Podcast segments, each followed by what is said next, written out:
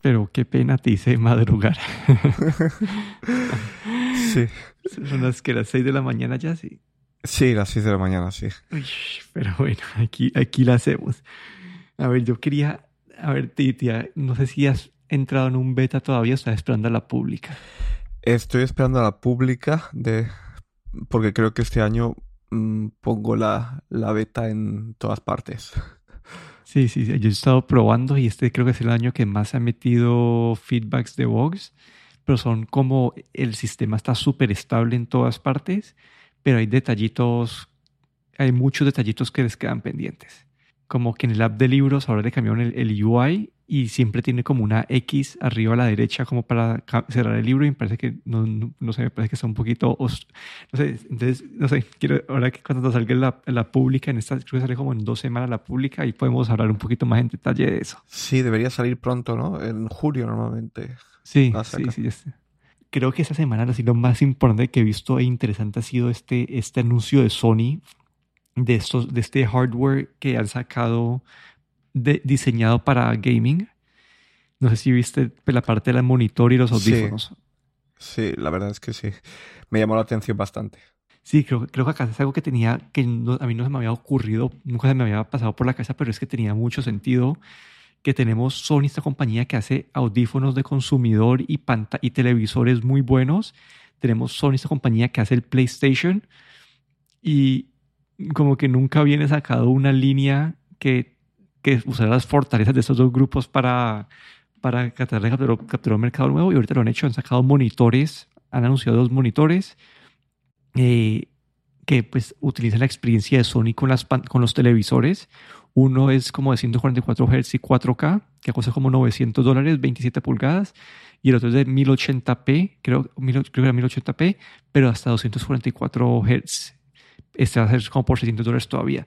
Y lo otro que anunciaron fueron audífonos que acá tenemos a Sony, esta marca que tiene estos, estos los WX, siempre se me olvida, los 1000X5, se me olvida el nombre. Y, y, entonces por ahorita han creado uno, una versión diseñada para juegos que se ve bastante atractiva. Tienes que doble conexión, que puedes conectarlo por Bluetooth o algún aparato y después utilizando el, dongle de 2.4 GHz a, eh, para cualquier, como con una consola que te hace pues el audio pues, con menos lag. Entonces, no sé, todos esos anuncios como que tienen mucho sentido y no, no sé, como que eh, todo se va atractivo, no sé, como que tiene mucho sentido eso que hizo Sony. Sí, la verdad es que a mí lo que más ah, me llamó la atención fue el monitor, bueno, está el M9 y el M3, pero el M9 es un monitor de 27 pulgadas, eh, que es básicamente lo que tengo yo ahora, pero tiene esto que, ¿cómo se llama? El panel que tiene utiliza este Mm, local dimming eh, y creo que tiene hasta 96 zonas de, retroiluminación, lo que quiere decir que tiene bastante buen contraste, mucho más, mucho mejor que, cualquier pantalla de las que tenemos en el mercado, ¿no? No es tampoco lo que lo que tiene el Apple, el monitor este de Apple. Eh, el Pro, ¿no? El XDR. El Pro, exacto. Pero eh, va en ese camino, ¿no? y por, por este precio, eh, sabiendo que es un Sony, ¿no? Que siempre son muy buenos en, calidad de imagen, la verdad es que lo hace bastante atractivo, aunque un precio, eso sí, un poco elevado, ¿no? Rondando casi los, los mil dólares o mil euros, 899. Pero el tener, eh, el que Sony esté dando, está volviendo a entrar en este, en este mundo de los monitores, porque creo que hacía ya muchos años que no habían sacado un monitor, no se habían retirado y están volviendo aquí. Y la verdad es que lo hace bastante interesante, ¿no? Que son monitores para, para el público en general, ¿no? Bueno, Sony tiene unos monitores para, digamos, expertos para, para edición en cine y todo esto, pero bueno, para el consumidor no habían sacado nada. Y la verdad es que este panel de 27 pulgadas se hace muy interesante e incluso es algo que a mí me interesa personalmente, ¿no? Que podría ser que me que, que me me comprase este monitor, este M9. Así es que por eso le he puesto tanto, le, he puesto tanto, tanto, lo he visto, he, visto bastante la especificación esta semana. Sí, yo quiero esperar las reseñas para ver qué tan buena es la calidad, pero creo que nosotros discutimos eso cuando, cuando Apple anunció pues, su, su, monitor que cuesta más de mil dólares y que su diferenciador en verdad es el, eh, pues el 5K y que se a las partes de Apple, pero si, esta, si esto no es un factor súper importante para vos, este monitor se va a ver como una gran alternativa en el mercado y probablemente quiero esperar a ver las reseñas para ver dónde queda, sí, cómo queda parado contra la competencia. Pero no sé, como que esto, cuando vi este anuncio, era como que tiene todo sentido y lo que me hace preguntarme es qué van a hacer en el 2023 ellos, ¿Qué, qué, qué más, cómo más van a expandir esta marca que se llama InZone, creo que no lo habíamos mencionado, qué van a hacer ellos en el 2023 para expandir esta marca aún más. Sí, la verdad es que viendo que están entrando en, en este mundo otra vez, pues eh,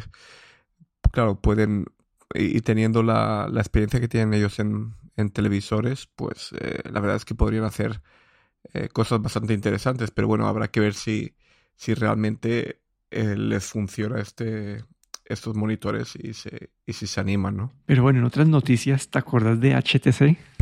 Sí, sí.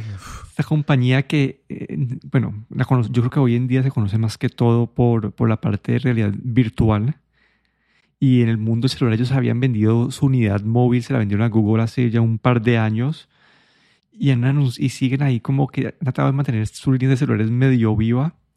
La anterior fue una, un celular como que basado en, el, en las criptomonedas y eso medio murió.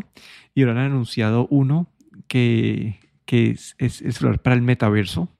Y, y la verdad como que me pongo a ver y es un celular como las los specs, es un procesador de gama media, la pantalla es una pantalla pues normal y lo único que tiene así medio diferente es que tiene como una billetera esa para NFTs y asumo que también la podrías utilizar pues para criptomonedas preinstalada, que asumo que algo que, vas a poder utilizar pues en el metaverso de alguna manera, pero este es el diferenciador de ellos y como que no sé si esta sea la...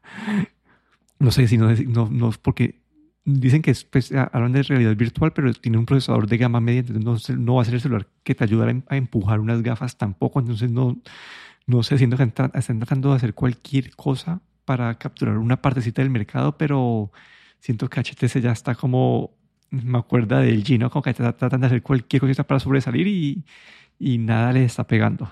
Sí, porque la verdad es que no sé, después de ese tiempo sacar un celular que no tiene, no tiene lo que dices tú del, del eh, monedero digital y los NFTs, que bueno, eh, hoy en día pues casi todos los teléfonos también con alguna aplicación pueden hacer esto, ¿no? Y sacar un teléfono así de gama media, un Snapdragon 695, 8 GB de RAM, 128 GB de, de, almacenamiento no tiene, no, no trae nada, ¿no? Que, que, que no esté ya en el mercado. No sé si es como un último coletazo o, qué es lo que qué es lo que HTC quiere, hacer aquí, pero bueno. Sí, la verdad, yo vi ese anuncio, yo lo, yo lo tenía guardado ahí para, para este episodio, yo me puse a leer la noticia y era como que no entendía que estaban, con que cuál era el su diferenciador aquí. Obviamente va a depender del, de qué precio lo saquen y la calidad de las cámaras y todo eso, pero no creo que la verdad vaya a ser eh, algo que sobresalga mucho. Sí, y en otras noticias también, esta ya es un poquito ya de hace casi un mes, pero Dell ha anunciado sus XPS 13 nuevos. Hace como un, hace un par de meses creo que hablamos de, de este XPS Plus que se veía, no sé si te acuerdas, pero que era este computador súper delgadito, como con un solo puerto, súper moderno. Y ahora lo que han hecho es pues, actualizado su línea el 13 y el 13 2 en 1. Este 13 2 en 1 creo que es donde me quiero enfocar bueno, el 13 primero es, creo que es el mismo diseño que estamos acostumbrados de ellos, solamente que le han metido eh, los chips de, de, de, de doceava generación de Intel. Entonces creo que esa ha sido pues la, la parte y creo que han, han, ayudado un poquito a mejorar la parte de, de, la parte térmica y todo eso con, con un rediseño interno. Pero lo que me pareció interesante es el 2 en 1, ¿no? Antes lo que hacía Dell en el XPS tenía este, este, este doblable, que es el típico que vos le podías como que doblar el teclado en la parte de atrás. Esto es como el, que como el yoga, ¿sí sabes cuál es ese tipo de...? Sí. Y lo que han hecho este año es copiar básicamente o aplicar el diseño del, de un Surface. Entonces ahora tener el computadorcito que es la simplemente la pantalla y algo malo que le aprendieron a Microsoft y a Apple es que ya te venden el teclado por separado y el, y el lápiz por separado, pero esta, esta tableta como tiene 5G, súper eh, pues es súper ligera y no sé, como que me parece interesante ver como este concepto del Surface desde él que hace años del con, con el XPS3 ha estado sobresaliendo pues en el mundo de los laptops. No sé si, si has visto una foto, pero me parece bonito. Sí, la verdad es que eh, pues mm, es interesante ¿no? que Dell saque, saque una de estas tabletas, ¿no? porque no vemos, aparte de Lenovo y Microsoft, tampoco vemos muchas compañías que, que se animen por sacar esas tabletas de micro, con, con Microsoft. ¿no? Y la cosa que me pareció así también un poco mm, diferenciador es el 5G que viene en esta tableta, porque esa es otra que mm, no sé, si, si miro hacia atrás, no sé si hay eh, algún, algún eh, ordenador con este formato y que tenga 5G, porque el Surface Pro creo que, que es el, la competencia directa, no tiene conectividad 5G, si bien recuerdo, ¿no? Entonces esto me pareció bastante interesante. Sí, ahí lo único a mencionar es que estos, en el, cuando hablamos del XPS 13 Plus, en ese momento también le habían quitado el puerto de audífono y esta, esto también vuelve a pasar en esta versión. Y es lo que me sorprende a mí que Apple, que es esta compañía con coraje, haciendo pues unas referencias al lanzamiento del iPhone 7, uy, eso ya hace años, pero que Apple con ese coraje que tiene nunca ha quitado el puerto de audífono de un laptop y de los está quitando de sus laptops, no sé, no sé, como que yo siento que en un laptop yo sí lo uso en el celular, pues hoy en día con los, con los inalámbricos no he tenido problemas, pero en el laptop yo sí lo utilizo como que todos los días el, el puerto del audífono. Entonces, no sé qué, no, esta movimiento me, asustó un poquito, un poquito más a mí en, en, este mundo. Es como, como, un mensaje para conseguirme otro par de audífonos inalámbricos para utilizar con, con, eh, eh, con el laptop. Sí, probablemente habrá sido una decisión para a lo mejor poner una batería más grande o, o, algún puerto más, pero bueno, es, es también, es curioso porque los laptops sí que es algo que incluso Apple ha conservado este, este puerto. En, yo diría que creo que todos los laptops eh, de, de Apple tienen el puerto de, de audífonos, pero bueno, no sé exactamente por qué Dell es el que quiere sacar el coraje aquí, pero bueno. Esa es una referencia que hoy estaba escuchando un podcast que hablaron de, pues pasaron toda la historia de los iPhones y eran como, me traía memorias de, de, de todos esos cambios que han pasado pues en la, línea de la... Pues, ¿cuándo, ¿Cuándo fue tu primer iPhone? No sé cuánto tiempo. El, creo que fue el 3, el 3, iPhone 3 o el, 3S. El, el 13, el 13 o el 13S. Ese, sí, porque no sé, como que no, me estaban pasando ahí por la historia y me pareció interesante como, no sé, el 3G fue esta, pues, la introducción a, pues, al 3G literalmente y, y también eh, la, como que cogió importancia la aplicación, después vemos en el 4 cuando sacan la, la pantalla retina y, y, el cambio del diseño y vamos a pasar por toda esta historia y en el 7 que este fue como que hicieron este leak como dos meses antes de que no tenía puerta audífono para para que todo el mundo se quejara antes del lanzamiento. Y bueno, ahora que estamos hablando de eso, me acordé de, de eso. Fue, fue ya en el que 2010 y como 2015, 2016, ¿no? Hace, ya, ya sea bastante. Sí, y, es una cosa que, por ejemplo, en, un teléfono, en, un celular, pues puede incluso tener más sentido el eliminar esta clavija, ¿no? Porque eh, el tamaño está mucho más limitado, ¿no? pero en, en lo que es un, un, laptop o una tableta de ese tamaño, bueno, también la eliminaron del iPad, hay que decirlo, pero bueno, eh, es, es, algo que te hace pensar un poco más, ¿no? Si realmente hay esa necesidad de eliminar ese, esa clavija o no. Pero bueno, eh, parece que Dell ha tomado ese camino. Sí, vamos, vamos a ver cómo les va. Obviamente toca esperar las reseñas para ver cómo quedan parados estos laptops, pero de lo que he visto yo, yo que hago seguimiento a esto, es que estos del XPC3 han sido como que la mejor alternativa de Apple en el mundo, en el mundo Windows. Obviamente yo ahora tengo un Dell para el trabajo y el touchpad, eso no, no, no, no, no se comparan. No sé, ¿vos que vos que utilizas Windows para el trabajo también? Justo, sí, justo hace hace como un par de meses, o no, un mes siquiera, eh, actualicé a un Lenovo T14, 14, eh, sí. Y la verdad es que lo utilizo siempre con, con teclado externo y, y, el ratón externo. Pero Lenovo en sí tiene bastante. Los touchpads suelen ser bastante buenos. Lo que no, no he encontrado nada que se compare, obviamente, con, con los. Eh, con los MacBooks, eh, con el MacBook Air, por ejemplo, que tengo. No sé, eh, Apple creo, digamos, el, el, touchpad perfecto, diría yo. Sí, yo no, yo no sé cuántos años tienen que pasar para que Windows alcance en eso Apple, pero es, es, de las partes que yo, en el, en el, el Surface era decente, pero igual era un poquito, pues, eh, como que se le, se le quedaba un poquito pegado. Y ahora con este, con el, con el Dell que me pasaron en la oficina, ahora cada vez que voy a una reunión que me voy, pues, me voy sin mouse y sin teclado, y me toca usar el, el trackpad, es como una, no sé, es como una, una pesadilla. Pero sí, es una duda que siempre he tenido. No sé por qué no han podido con, no sé, llegar al nivel de Apple en trackpads después de tantos años. Yo creo que sobre todo lo que Apple le puso bastante empeño en lo que era el haptic feedback o este, este, este, lo que hace que el, trackpad, por ejemplo, no tiene este movimiento, no, no, se mueve físicamente, sino que produce una vibración que te da la sensación de que has dado un clic. Y creo que eh, Apple le puso mucho empeño en, en años, no solo al, al, trackpad, sino también al iPhone, para que este haptic feedback o este feedback eh, de movimiento fuese, digamos, perfecto, ¿no?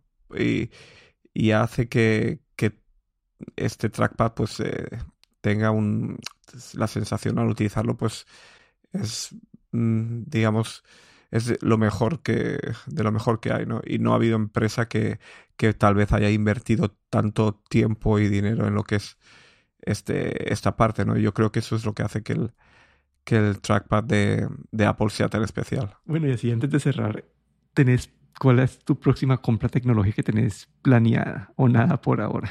Pues eh, Mm, mi próximo va a ser el nuevo Apple Watch que salga anunciado este otoño. No sé exactamente qué va a ser o cómo va a ser.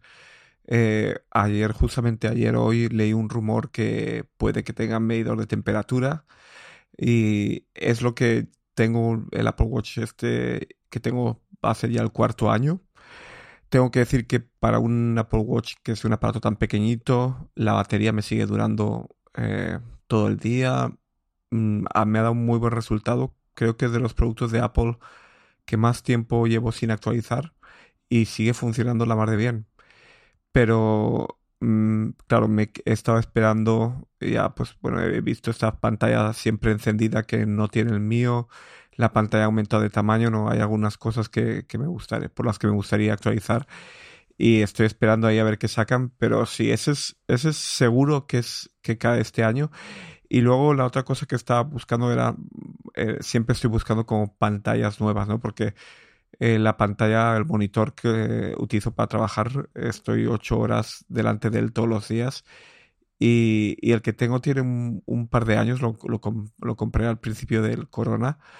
Eh, la verdad es que un LG 4K con altavoces integrados pero siempre he estado buscando a ver algo así que, que fuese mejor. Y como hemos mencionado antes, ¿no? cuando la review de monitores, de los monitores, el Sony, este Sony M9, me parece, me parece que es, es una buena alternativa. Y bueno, voy a esperar, como dijiste tú, esperar las reviews y ver si realmente vale la pena. Sí, yo creo que estamos súper alineados. Yo con el Apple Watch lo mismo. Así mi orden, yo estuve yo estuve siete años sin cambiar el laptop. Después mi siguiente compra que cada vez durado más ha sido el iPad, que lo tengo desde 2017 y ya van cinco años. Y después en el 2018 compré el Apple Watch y, y también no lo he cambiado y creo que tal vez lo cambió este. Pero la, que estoy así más cerquita ahorita ha sido cambiar la, una aspiradora robótica.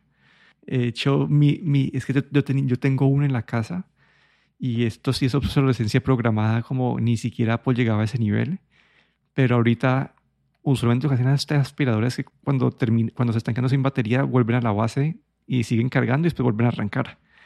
Y ahora eh, la mía ya la batería máximo carga hasta el 83% y el software dice y se, se, regresa a la base y dice cargando para volver a empezar y se queda trancada al 83% y nunca vuelve a empezar a, a, limpiar. Entonces ya como que sí, deja el trabajo incompleto y llama al, servicio al cliente, ah, sí, te, toca cambiar la batería, pero digo, no, pues yo no necesito batería, yo solo necesito que, que vuelva a reanudar, es un problema de software, ¿no? Que solo tengo que vuelva a reanudar la limpieza.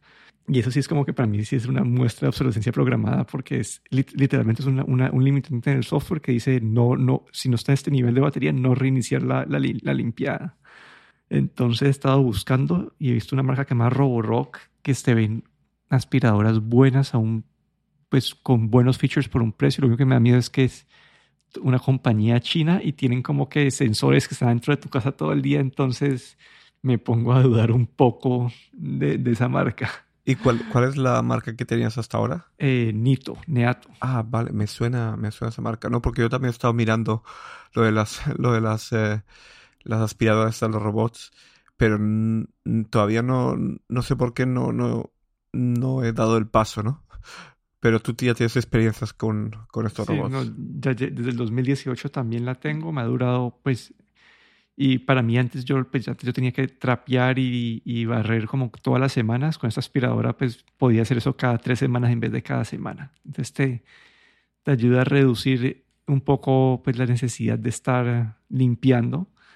Y lo único malo es que la que compré yo no es la más inteligente del mundo. Entonces te toca básicamente que limpiarle el paso. No puedes dejar ningún cable tirado yo, yo pues sí tratado de moverle todo el paso porque se, se queda atrancada fácilmente. Entonces, sí, no sé, pero da esta experiencia con servicio al cliente que me da, pues no sé, soy yo también medio que me da rabia que no quiero cambiar la batería, sino, que quiero que hagan una, una, solución de software y que me dejen, porque yo, yo como que simplemente es que se va, se va a demorar, en vez de, en, tal vez en vez de demorarse dos veces con la batería me, peor, es que se va a demorar tres veces en, en, en pues, tres cargadas en lograrlo pero no deberían limitarte del software como que, que, que, funcione.